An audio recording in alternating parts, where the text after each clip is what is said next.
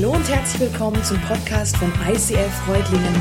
Schön, dass du den Weg im Web zu uns gefunden hast. Ich wünsche dir in den nächsten Minuten viel Spaß beim Zuhören. Ja, heute Morgen wurde ich schon gefragt, Mike, wann kommt der Gag? Äh, nein, es kommt kein Gag. Einfach ein bisschen seriöse Musik braucht es auch mal, oder? Das schadet doch auch mal nicht in der Kirche. So ein bisschen wie Waldi. Außerdem fand ich, passt einfach viel, viel besser zu den Motiven. Ich wollte mal ganz kurz melden, wem geht's genauso wie mir und ihr liebt Blüten? Ha, ja? Doch, die meisten. Gell? Ich, ich finde Blüten mega, mega krass. Aber mir geht's gar nicht so sehr um das Schnörkel und schön und so, sondern das Krasseste finde ich daran, warum Pflanzen das machen. Pflanzen schmücken sich in so einer mega krassen Blütenpracht, um sich sexy zu machen für Insekten. Und das finde ich cool. Die putzen sich raus, sodass sie attraktiv werden, dass sie gut aussehen. Und ich finde, das funktioniert auch. Denn die Leute werden davon angezogen. Das waren übrigens Bilder aus dem Ermstal. Und es gibt viele Leute, die kommen extra für die Blütezeit ins Ermstal, um sich das anzuschauen. Cool. Aber habt ihr schon mal folgenden Tourismusprospekt gesehen? Ich habe ihn euch dabei. Das Ermstal berühmt für seine Wurzelpracht. Nee, gell? Ist auch fake. Sind Fake News. Gibt's nicht wirklich. Kein Mensch interessiert sich für die Wurzeln des Ermstals. Kein Mensch reist an, weil er sich mal so eine Wurzel angucken möchte. Dabei hätten sie es irgendwie auch verdient. Also irgendwie sind sie auch schön. Wurzeln sind überlebensnotwendig. Ohne die Wurzeln gäbe es die Bäume nicht. Wurzeln sind so unfassbar wichtig für Pflanzen. Und das aus vier Aspekten. Zum einen, die Wurzel ist da, um den Nährstoff zu transportieren. Pflanzen holen sich ihren Nährstoff nicht aus der Luft. Sie ziehen ihn aus dem Boden heraus. Das zweite ist, sie geben der Pflanze Halt. Ohne die Wurzeln würden die Pflanzen bei jedem Windhauch einfach wegklappen. So eine Wurzel, die versteift den Baum, die verstärkt ihn nach unten in die Erde hinein. Das dritte, die Wurzel verleiht der Pflanze ihre Identität. Jetzt denkst du, hä, wieso das denn? Man kann bei Bäumen hergehen, man kann etwas rausbrechen und eine Veredelung vornehmen. Man kann eine andere Pflanzenart nehmen und in den Baum hineinpflanzen. Emden nennt man das und damit kann man veredeln und die Bäume edler machen. Nachher siehst du am Baum selber gar nicht mehr so richtig, was es eigentlich ist, aber die Wurzel, die ist unverfälschbar. Die Wurzel bleibt die Identität des Baumes. Und der letzte Punkt, die Wurzel ist der Speicher für schwierige und trockene und durstige Zeiten. Warum hole ich so weit aus? Weil ich glaube, dass es mit unserem Glaubensleben ganz, ganz ähnlich aussieht. Ich habe euch eine sehr berühmte Bibelstelle mitgebracht, die steht in Galater 5, Vers 22. Dort heißt es, die Frucht aber des Geistes ist Liebe, Freude, Friede, Geduld, Freundlichkeit, Güte, Treue, Sanftmut und Keuschheit. Hey, und es ist so krass, wie viele Predigten, Bücher, Auslegungen, Andachten, was du alles zu dieser Bibelstelle findest. Und ich verstehe das natürlich. Früchte sind sexy. Die Früchte möchte man sehen, mit den Früchten beschäftigt man sich. Und auch in unserem Glaubensleben ist es so. Wenn jemand von außen kommt und schaut dich als gläubigen Menschen an, dann will er deine Früchte sehen. Dann möchte er sehen, ob dein Glaube in deinem Leben Früchte trägt. Aber genauso wie beim Baum glaube ich, dass es diese Früchte niemals geben wird, wenn darunter keine Wurzel ist. Wenn dein Glaubensleben nicht verwurzelt ist. Und wir müssen uns diese Wurzeln anschauen, um zu sehen, was, was ist da unter der Erde. Und manchmal muss man graben, manchmal muss man das freilegen, damit man sieht, ja, wo ist eigentlich unser Glaube verwurzelt. Und diese vier Funktionen sind da genau gleich. Der Nährstofftransport. Es gibt heute so unfassbar viele Möglichkeiten, wo sich gläubige Menschen ihren Nährstoff herholen. Aber es ist so, als ob sie es aus der Luft ziehen. Ja, der hat gesagt und der hat geschrieben und in der Predigt habe ich gehört. Das ist alles schön und gut. Aber ich glaube, unser Hauptnährstoff ist die Bibel, das Wort Gottes. Das ist die Wurzel, wo wir unseren Nährstoff herholen und nicht einfach irgendwo aus der Luft saugen. Das Zweite, es gibt Halt. Wenn man sich mal die Geschichte unseres Glaubens anschaut, des christlichen Glaubens, es gab so dermaßen viele verschiedene Bewegungen und Strömungen und Denominationen. Und wir leben heute in einer Zeit, die noch krasser ist als jemals zuvor. Wir brauchen Halt. Wir müssen wissen, worin unser Glaube verwurzelt ist, damit wir nicht mit jedem Wind einfach umkippen. Und das Dritte ist die Identität. Paulus beschreibt es einmal so, er sagt, hey, das Original, das Volk Israel, der jüdische Glauben, aus dem Original ist etwas rausgebrochen worden. Und Gott hat die Heiden genommen, also die, die nicht zu Israel gehört haben, und hat sie eingesetzt in diesen Baum. Und ja, der Baum ist gewachsen und da ist heute ganz viel dran an diesem Baum. Und wir gehören auch dazu, aber die Wurzel ist unveränderbar. Die Wurzel unseres Glaubens ist das Volk Israel, Gottes Volk. Das ist unsere Wurzel und das wird sie immer sein, unsere Identität. Und die Wurzel ist der Speicher für alle Durststrecken in unserem Glaubensleben. Jesus, ich danke dir, dass du zu uns sprechen willst, dass du diese Serie gebrauchst, um über unsere Wurzeln mit uns zu reden, um uns zu helfen, dass wir Nährstoff aufsaugen, dass wir unsere Identität wiederfinden in dir, dass wir einen Speicher für Durststrecken haben und dass wir einen Halt bekommen. Heiliger Geist, ich erlaube dir, dass du jetzt in dieser Zeit hier tust, was du möchtest. In Jesu Namen. Amen. Wir schauen in dieser Serie nach diesen Wurzeln des Glaubens, nach unserem Ursprung. Und heute geht es um das Thema das Alte Testament neu entdecken. Die Bibel ist ja in zwei Teile aufgeteilt, ist dir vielleicht auch schon mal aufgefallen. Ähm, ich benutze dieses Wort, das Alte Testament, so gut wie gar nicht mehr. Ich spreche lieber vom ersten und vom zweiten Teil der Bibel. Spannenderweise ist der erste Teil der Bibel, manche können es sehen, wo diese Fäden hängen, über zwei Drittel des Buches, also der wesentlich größere Teil. Dieser erste Teil ist in Hebräisch geschrieben und der zweite Teil in Griechisch, obwohl alle Autoren außer dem Lukas Juden waren. Erster Teil Hebräisch, deshalb auch der hebräische Teil der Bibel, der zweite Teil der griechische, das sogenannte Neue Testament. Und ich möchte mit euch ein bisschen darüber reden, wie wir mit diesem Buch umgehen. Weil ich glaube, dass da, dass da etwas Kerniges drinsteckt und auch etwas Schwieriges. Und dazu habe ich euch was mitgebracht. Ein Puzzle. Weil es so sinnbildlich ist, habe ich ein Puzzle von Dinos genommen. Die Bibel ist ja auch schon alt. Deshalb ein Dino-Puzzle. Ganz kurz, wer von euch hat schon mal gepuzzelt? Gut, wer von euch schon mal mit mehr als 50 Teilen? Gut, wer mit 500 Teilen? Ha, es werden weniger. Die super Frage, heute Morgen hat sich keiner gemeldet. Wer von euch hat schon mal ein Puzzle mit mehr als 500 Teilen gemacht, ohne das Bild vorher gesehen zu haben. Ja, entweder hat die Kraft nachgelassen oder es gibt wirklich keinen. Für mich, ich muss euch das ehrlich sagen, für mich wäre es unmöglich. Unmöglich. Ich, ich hätte keine Chance. So ein Puzzle zu machen, ohne dieses Bild zu haben, ohne die Orientierung zu haben, ich könnte das nicht. Aber wisst ihr was? Genau das ist es, was wir Christen mit der Bibel machen. Wir haben das Bild nicht. Wir gehen her und nehmen einzelne Puzzleteile und überlegen uns, naja, wo könnten die denn hinkommen? Wo kann man die einsortieren?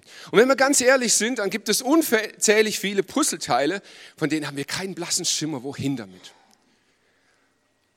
Genau so gehen wir mit der Bibel vor. Glaubst du nicht? Ich möchte ein Beispiel machen.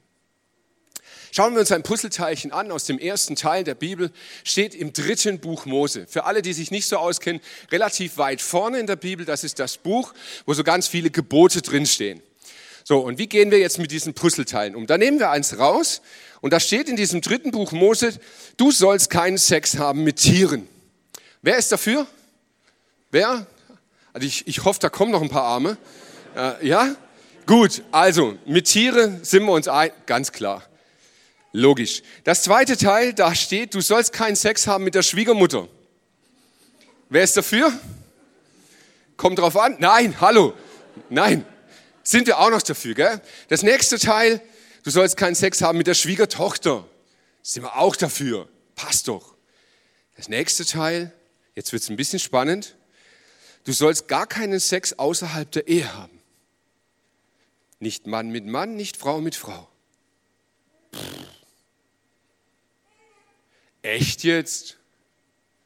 Ist das noch zeitgemäß? Was soll denn der Krust? Das passt doch gar nicht, oder? Also in mein Bild, das ich von der Bibel habe, da ist das nicht mehr zeitgemäß. Nee, komm weg damit. Also. Ich glaube, genauso gehen wir mit der Bibel um. Pick and choose. Wir nehmen etwas raus, wir überlegen, passt das in unser Bild, das wir haben? Wenn ja, ist eh alles easy. Wenn nein, dann tun wir es zur Seite. Ich bin ein ganz, ganz schlechter Puzzlemensch. Ich habe da nicht die Geduld und ich habe da auch kein Auge dafür. Das ist einfach nicht so mein Ding. Aber ich habe mit Leuten geredet, die, die gerne puzzeln, die das können. Und jemand, der wirklich gut puzzelt, der geht so vor, der schaut sich das Steinchen an und dann gibt es Steine, von denen hat er eine Ahnung. Da weiß er sofort, hey, das muss in dem Bereich des Bildes sein. Und dann legt er das genau in den Bereich und lässt es dort liegen. Und dann nimmt er Steine, von denen hat er überhaupt keinen blassen Schimmer. Und dann nimmt er das und wirft es nicht weg, sondern er legt es auf die Seite. Die haben eine extra Schale mit Steinen, die sie nicht verstehen. Noch nicht. Und ich wünsche mir, dass wir mit unserer Wurzel der Bibel genauso umgehen. Dass wir Dinge, die wir lesen und von denen wir glauben, dass sie dort hingehören, dass wir sie dort hinlegen und akzeptieren und sagen, hey, das passt für mich, das ist gut so. Und die Dinge, die wir nicht verstehen, nicht einfach wegwerfen. Nicht einfach sagen, hey, das passt nicht, das gehört nicht dazu, sondern auf die Seite tun und sagen, Gott, ich verstehe es nicht aber ich tue das mal in einen Bereich meines Lebens, wo ich dir erlaube, dass du mir es vielleicht irgendwann erklärst. Und vielleicht werde ich das Teil dann verstehen, wenn du mir es erklärt hast. Ich möchte einsteigen mit euch in eine Bibelstelle, die finde ich ehrlich gesagt ziemlich witzig. Ich erkläre euch gleich den Witz. Das sind immer die besten Witze, die man erklären muss. Matthäus 5, Vers 17. Versteht nicht falsch, warum ich gekommen bin. Jesus beginnt seinen Satz und sagt, hey, bitte versteht mich nicht falsch. Warum macht man das? Warum sagt man, bitte verstehe mich nicht falsch? Das macht man nur aus einem einzigen Grund, weil man etwas sagen will, von dem man weiß, dass der andere das hundertprozentig falsch verstehen wird. Und dann sagt man vorsichtshalber schon mal, hey, bitte verstehe mich nicht falsch, was jetzt kommt. So, und jetzt kommt der Witz. Jesus sagt, bitte verstehe mich nicht falsch. Also Achtung, und 2000 Jahre lang haben es die Christen falsch verstanden. Und das finde ich schon ein bisschen komisch. Ein bisschen traurig, aber irgendwie auch lustig. Versteht nicht falsch, warum ich gekommen bin. Jesus sagt, warum er gekommen ist. Ich bin nicht gekommen, um das Gesetz, das sind die fünf Bücher Mose, oder die Schriften der Propheten, und das ist diese zwei Drittel des Buches bis zum Buch Maleachi, abzuschaffen. Im Gegenteil, ich bin gekommen, um sie zu erfüllen. Jesus sagt, er kündigt schon an, bitte versteht jetzt das nicht falsch. Ich bin nicht gekommen, um das Ding abzuschaffen. Und was haben wir gemacht? Sensationell. Ihr könnt euch mal die Druckauflagen der, der, der Verlage angucken. Wisst ihr, was die häufigste Bibel in Deutschland ist? Das Neue Testament. Und zwar nur das Neue Testament. Mit einem riesen Abstand wird das Neue Testament verkauft und gelesen. Und für die Romantiker unter uns vielleicht noch die Psalmen. Weil das ist so nett, die auch noch zu lesen. Jesus sagt, versteht mich bitte nicht falsch. Ich bin nicht gekommen, um diesen ersten Teil der Bibel abzuschaffen. Und was machen wir? Wir schaffen es ab. Und das ist schon irgendwie ein bisschen komisch. Wir gucken so gerne auf diese erste Kirche zurück. Apostelgeschichte, sensationell. Was die mit Gott erlebt haben. 3000 Menschen an einem Tag sind, sie haben sich bekehrt, die haben Taufen ohne Ende. Da hat Gott Wunder getan, da hat er geheilt, da hat er Tote zum Leben auferweckt. Und wir schauen auf diese Kirche und dann gucken wir, was hat diese Kirche eigentlich für eine Bibel? Nur den ersten Teil? Wann immer Jesus gepredigt hat, er hat aus dem ersten Teil gepredigt. Was immer Petrus gepredigt hat, es war aus dem ersten Teil. Was immer Paulus geschrieben hat, es bezog sich auf den ersten Teil. Und dieses Neue Testament, das wir so sehr lieben, das gibt es einzig und allein, um den ersten Teil zu erklären. Also wenn wir schon so auf diese erste Kirche schauen, dann lasst uns bitte auf diese Bibel schauen, die sie gelesen haben. Und das war der erste Teil der Bibel, das sogenannte Alte Testament. Warum ist das, was wir heute haben, entstanden? Warum haben wir einen Glauben, der sich so losgelöst hat von unseren Wurzeln? Weil es in ganz, ganz vielen Wurzeln auch faule Anteile gibt. Und ich glaube, auch in unserem Christsein gibt es einen faulen Anteil in unserer Wurzel. Den möchte ich erklären. Im vierten Jahrhundert die Christen waren verfolgt worden. Man hat sie umgebracht, man hat sie ins Gefängnis gesetzt, weil sie Jesus nachgefolgt sind. Im vierten Jahrhundert gab es einen Kaiser Konstantin und Konstantin hat entschieden, dass das Christentum Volksreligion wird. Er hat entschieden, dass von nun an jeder, der Römer ist, automatisch Christ wird. Und das war zunächst mal eine richtig große Party für die Christen. Die haben gesagt, hey, endlich werden wir nicht mehr umgebracht. Super, krass. Es hatte nur ein Problem. Konstantin hat die Juden gehasst. Er hat sie abgrundtief gehasst. Und er hat gesagt, Christentum wird Volksreligion, aber alles, was jüdisch ist, muss raus aus diesem Glauben. Und so hat er die jüdischen Feste abgeschafft. Er hat Ostern gegründet zu Ehren der Asherah, das war also ein Fruchtbarkeitsfest, damit man Pessach nicht mehr feiert. Er hat einen super klugen Schachzug gemacht. Er hat ein, ein Sonnenfest am 24. Dezember genommen und hat die Christen und diese Anhänger des Sonnenkults zusammengelegt, weil das so einen riesen Frieden geschaffen hat in seinem Reich. Und von diesem Moment an war im Christentum alles Jüdische raus. Und selbst das, so schlimm es ist, hat noch eine Komik. Warum? Paulus schreibt ausgerechnet im Römerbrief,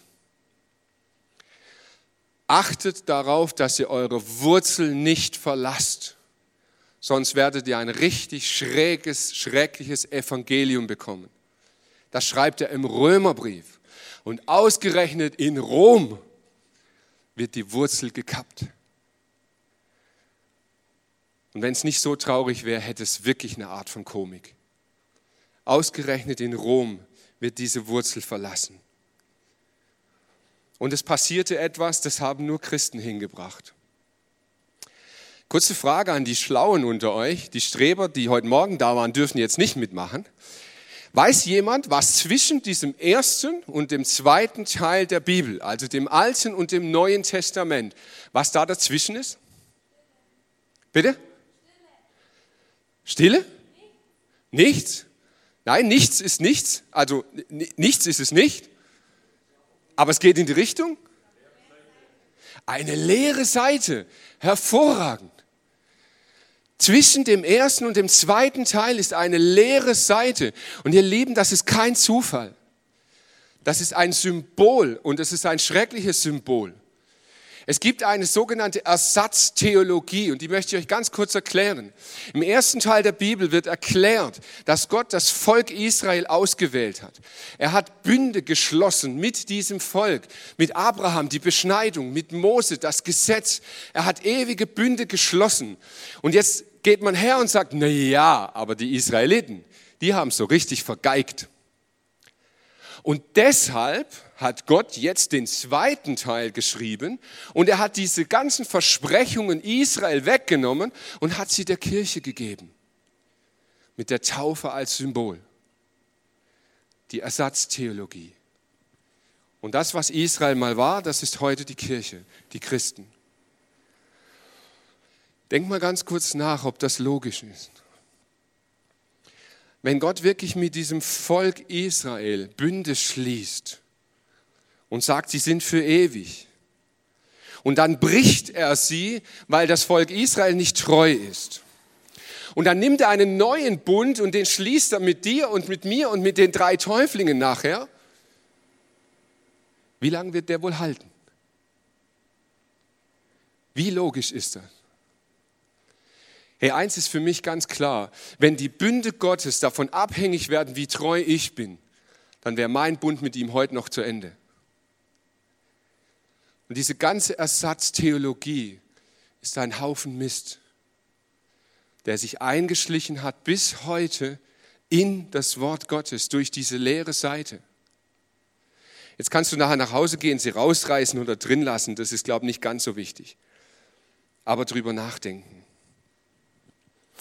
Wenn nun diese Ersatztheologie nicht stimmt, was ist denn dann die Wahrheit? Epheser 2, Vers 12. Hier geht es um uns. Früher hattet ihr keinerlei Beziehung zu Christus. Ihr hattet keinen Zugang zum israelitischen Bürgerrecht und wart ausgeschlossen von den Bündnissen, die Gott mit seinem Volk eingegangen war. Seine Zusagen galten ihnen und nicht euch. Euer Leben in dieser Welt war ein Leben ohne Hoffnung, ein Leben ohne Gott. Punkt aus. Das ist hart, aber genau das ist es. Gott hat einen Bund mit Israel geschlossen, nicht mit uns. Er hat einen Bund mit Israel, eine Segnung, ein Versprechen, ein ewiges Versprechen geschlossen mit Israel und nicht mit uns. Das müssen wir erst verstehen, sonst macht der nächste Satz keinen Sinn. Doch das alles ist durch Jesus Christus Vergangenheit. Weil Christus sein Blut für euch vergossen hat, seid ihr jetzt nicht mehr fern von Gott, sondern habt das Vorrecht, in seiner Nähe zu sein. Durch das vergossene Blut von Jesus bekommst du Bürgerrecht an Israel. Du wirst in diese Wurzel hineingepflanzt durch Jesus Christus. Und dadurch erhältst du Anteil an den Bünden, die Gott geschlossen hat. Ja, es ist die Frage, was für Bünde? Was ist das überhaupt? Also das Kreuz von Golgatha, das habe ich ja verstanden. Aber diese Bünde, was meint die Bibel damit eigentlich? Etwas ganz Krasses. Die Bibel sagt, hey ihr Christen, durch Jesus Christus habt ihr ein Gutscheinheft bekommen. Ein Bonusheft für euer Leben. Ihr bekommt Gutscheine für das Leben. Aber wir gucken nicht rein. Wir wissen überhaupt nicht, was das für Gutscheine sind. Warum ist das so? Und ich habe mich ernsthaft gefragt. Meine Frau, die kennt sich super aus, die hat Rabattologie studiert. Die kennt jeden Rabatt, die kennt jeden Gutschein, das weiß die alles. Ich Überhaupt nicht. Warum ist das so? Warum wissen wir über Gutscheine nicht Bescheid? Weil es uns zu gut geht. Uns interessieren Gutscheine nicht, wenn wir genug Geld haben. Dann sind wir davon überzeugt, das brauchen wir nicht. Das bezahlen wir selber. Es ist ein Stück weit eine Arroganz in uns, zu sagen, Gutschein habe ich gar nicht nötig. Das brauche ich überhaupt nicht. Und ich glaube, dass wir Christen genauso unterwegs sind mit den Bünden des ersten Teils der Bibel. Wir wissen nicht, was die Gutscheine Gottes sind, weil wir davon überzeugt sind, hey, uns geht's doch gut. Wir haben doch alles und wir machen es doch alles richtig. Und deshalb glaube ich, muss es vielen Menschen erstmal richtig schlecht gehen. Sie müssen richtig tief kommen, bevor sie überhaupt erkennen, was hat Gott eigentlich versprochen.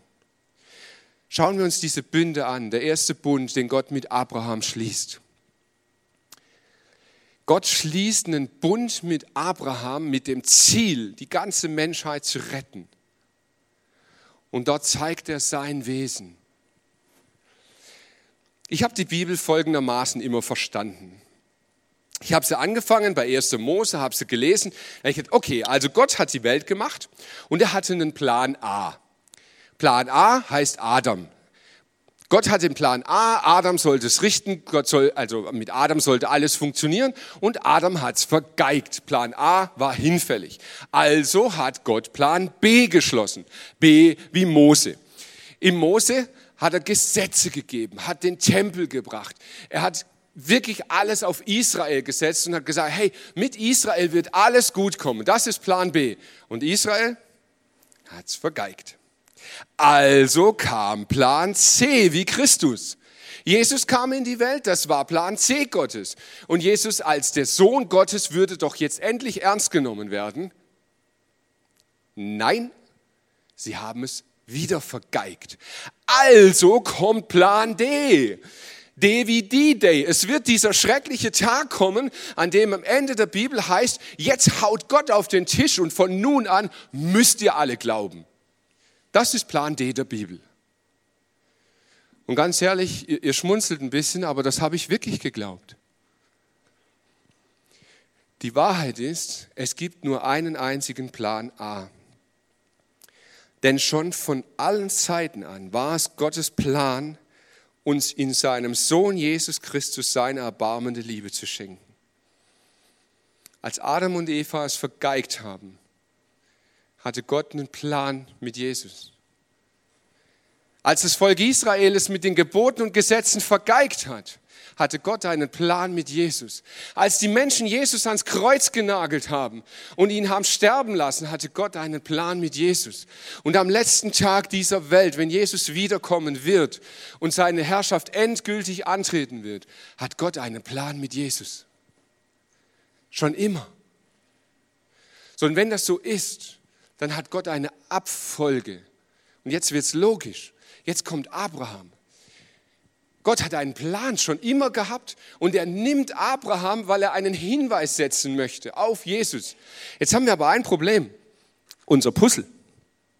Jetzt gibt es ganz viele Leute, die sagen, Abraham, hey, das ist eine schreckliche Geschichte. Über Jahrzehnte lang wollte der einen Sohn haben und hat sich gesehnt wie verrückt und dann bekommt er endlich einen und dann verlangt Gott, dass er ihn opfert. Also die Geschichte finde ich nicht gut. Die fliegt raus aus meinem Puzzle. Die fliegt nur deshalb raus, weil wir nicht verstehen, wo sie hingehört. Abraham bekommt tatsächlich von Gott einen Auftrag. Gott sagt, Abraham, geh bitte auf den Berg Moria. Und Moria ist kein zufälliger Ort. Er sagt, geh auf diesen Berg Moria. Und es wird nachher im Johannesevangelium berichtet, als Abraham auf diesem Berg stand, bekam er von Gott eine Vision, ein Bild, ein Hinweis. Als er dort oben stand und bereit war, seinen Sohn zu opfern, sagt Gott, stopp Abraham, schau mal, ich zeig dir etwas. Auf diesem Berg, wo du jetzt gerade stehst, wird der Tag kommen, an dem ich meinen Sohn opfer. Ich verlange das nicht von dir, denn ich bin ein Vater. Ich werde das nie von dir verlangen. Ich bin bereit, das für dich zu tun. Und auf diesem Berg Moria wurde der Tempel gebaut. Auf diesem Berg kamen die Gesetze Gottes. Auf diesem Berg ist Jesus gestorben. Gott hatte einen Plan A von Anfang an in Ewigkeit. Und Abraham ist ein Teil dieses Plans. Und der Bund, den Gott mit ihm schließt, heißt nichts anderes als ich bin dein Vater. Ich kümmere mich um dich. Ich werde dich retten. Und dann kommt der zweite Bund mit Mose. Das ist das, als die Gesetze kommen, als die Gesetzestafel kommen, als diese ganzen Gebote kommen. Und jetzt haben wir das Problem, das sind so viele Puzzleteile, die wir alle nicht verstehen. Gott, was bist du für ein Spaßverderber? Das passt alles nicht in mein Bild. Weg damit. Und Gott sagt, mein liebes Kind, jetzt verstehe erst mal Abraham. Ich bin dein liebender Vater. Wenn ich dir Gebote gebe, dann tue ich das, damit du lebst. Wozu machst du das? Damit du lebst. Also warum genau soll ich jetzt nicht mit der Schwieger? Damit du lebst. All diese Gebote sind da, damit du lebst. Und jetzt fragen so viele Leute, was soll das mit dem Gesetz? Es gibt so eine einfache Erklärung. Da ist eine Frau, die steht morgens früh auf, die greift sich hier so an die Brust und sie denkt auf einmal, wow, da ist was komisch. Irgendwie ist da ein Knoten drin, das ist doch nicht normal. Das, das, das passt irgendwie nicht. Und sie geht zum Arzt und sie sagt, schauen Sie mal, da, da ist was in meiner Brust, das ist nicht in Ordnung. Und der Arzt sagt, ja, das stimmt. Und er untersucht sie und er macht verschiedene Untersuchungen. Und er sagt, Sie haben Krebs. Und es gibt eine Möglichkeit, das zu behandeln. Ich bin ein Arzt und ich kann Ihnen helfen. Und welcher normale Mensch würde denn hergehen und jetzt diesen Arzt anklagen und sagen, was bist denn du für einer? Also du verurteilst diese Frau, dass sie nicht normal ist. Genau dazu ist das Gesetz gekommen. Es zeigt dir und mir, wo wir krank sind. Es zeigt dir und mir, wo wir nicht gesund, wo wir falsch unterwegs sind. Und Gott hat gesagt, wenn du so lebst, dann wird es dich töten. Und dann kam Jesus. Und Jesus hat gesagt, ich bin ein Arzt, ich kann dich heilen, ich kann dich gesund machen. Ja, von was? Von dem, was dir das Gesetz gezeigt hat. Und genau davon werde ich dich heilen. So, wir haben drei Bünde. In Abraham zeigt Gott dir, dass er dich retten will. In Mose zeigt Gott dir, wovon er dich retten will. Und in Jesus zeigt er dir, wie er dich retten will. Und jetzt gibt es einen ganz, ganz spannenden Aspekt. Bei den Gesetzen gab es eine Konsequenz. Wenn du was falsch gemacht hast, musstest du opfern. Eine Taube, ein Lamm, ein Stier, da musste viel Blut fließen. Und immer wieder, wenn du was falsch gemacht hast, musstest du opfern. Und Jesus ist hergegangen und hat gesagt, hey, ich befreie dich davon. Ein für alle Mal. Für alles, was du jemals falsch gemacht hast und machen wirst, habe ich schon bezahlt. Du musst nicht mehr opfern. Du musst kein Blut mehr fließen lassen, weil mein Blut ist geflossen. Aber jedes falsche Verhalten hat eine Ursache. Jesus hat den Preis bezahlt für dein falsches Verhalten. Aber die Ursache, die ist noch da. Und diese Ursache änderst du nicht, weil du dir es vornimmst. Weil du sagst, ab heute bin ich ein anständiger Kerl. Ab heute lebe ich nur noch korrekt. Das wird nicht funktionieren. Jesus sagt, hey, ich werde dir eine Kraft geben, die vom Vater ausgeht. Der Heilige Geist. Er wird dir die Kraft geben, in deinem Leben etwas zu verändern. Er wird in deinem Leben etwas ermöglichen, was aus dir heraus nicht möglich ist. Wir haben diese drei Bünde und wir taufen heute in drei Namen. Im Namen des Vaters, der dich retten will. Im Namen des Sohnes, der dich gerettet hat. Und im Namen des Heiligen Geistes, der dir die Kraft gibt, dein Leben zu verändern.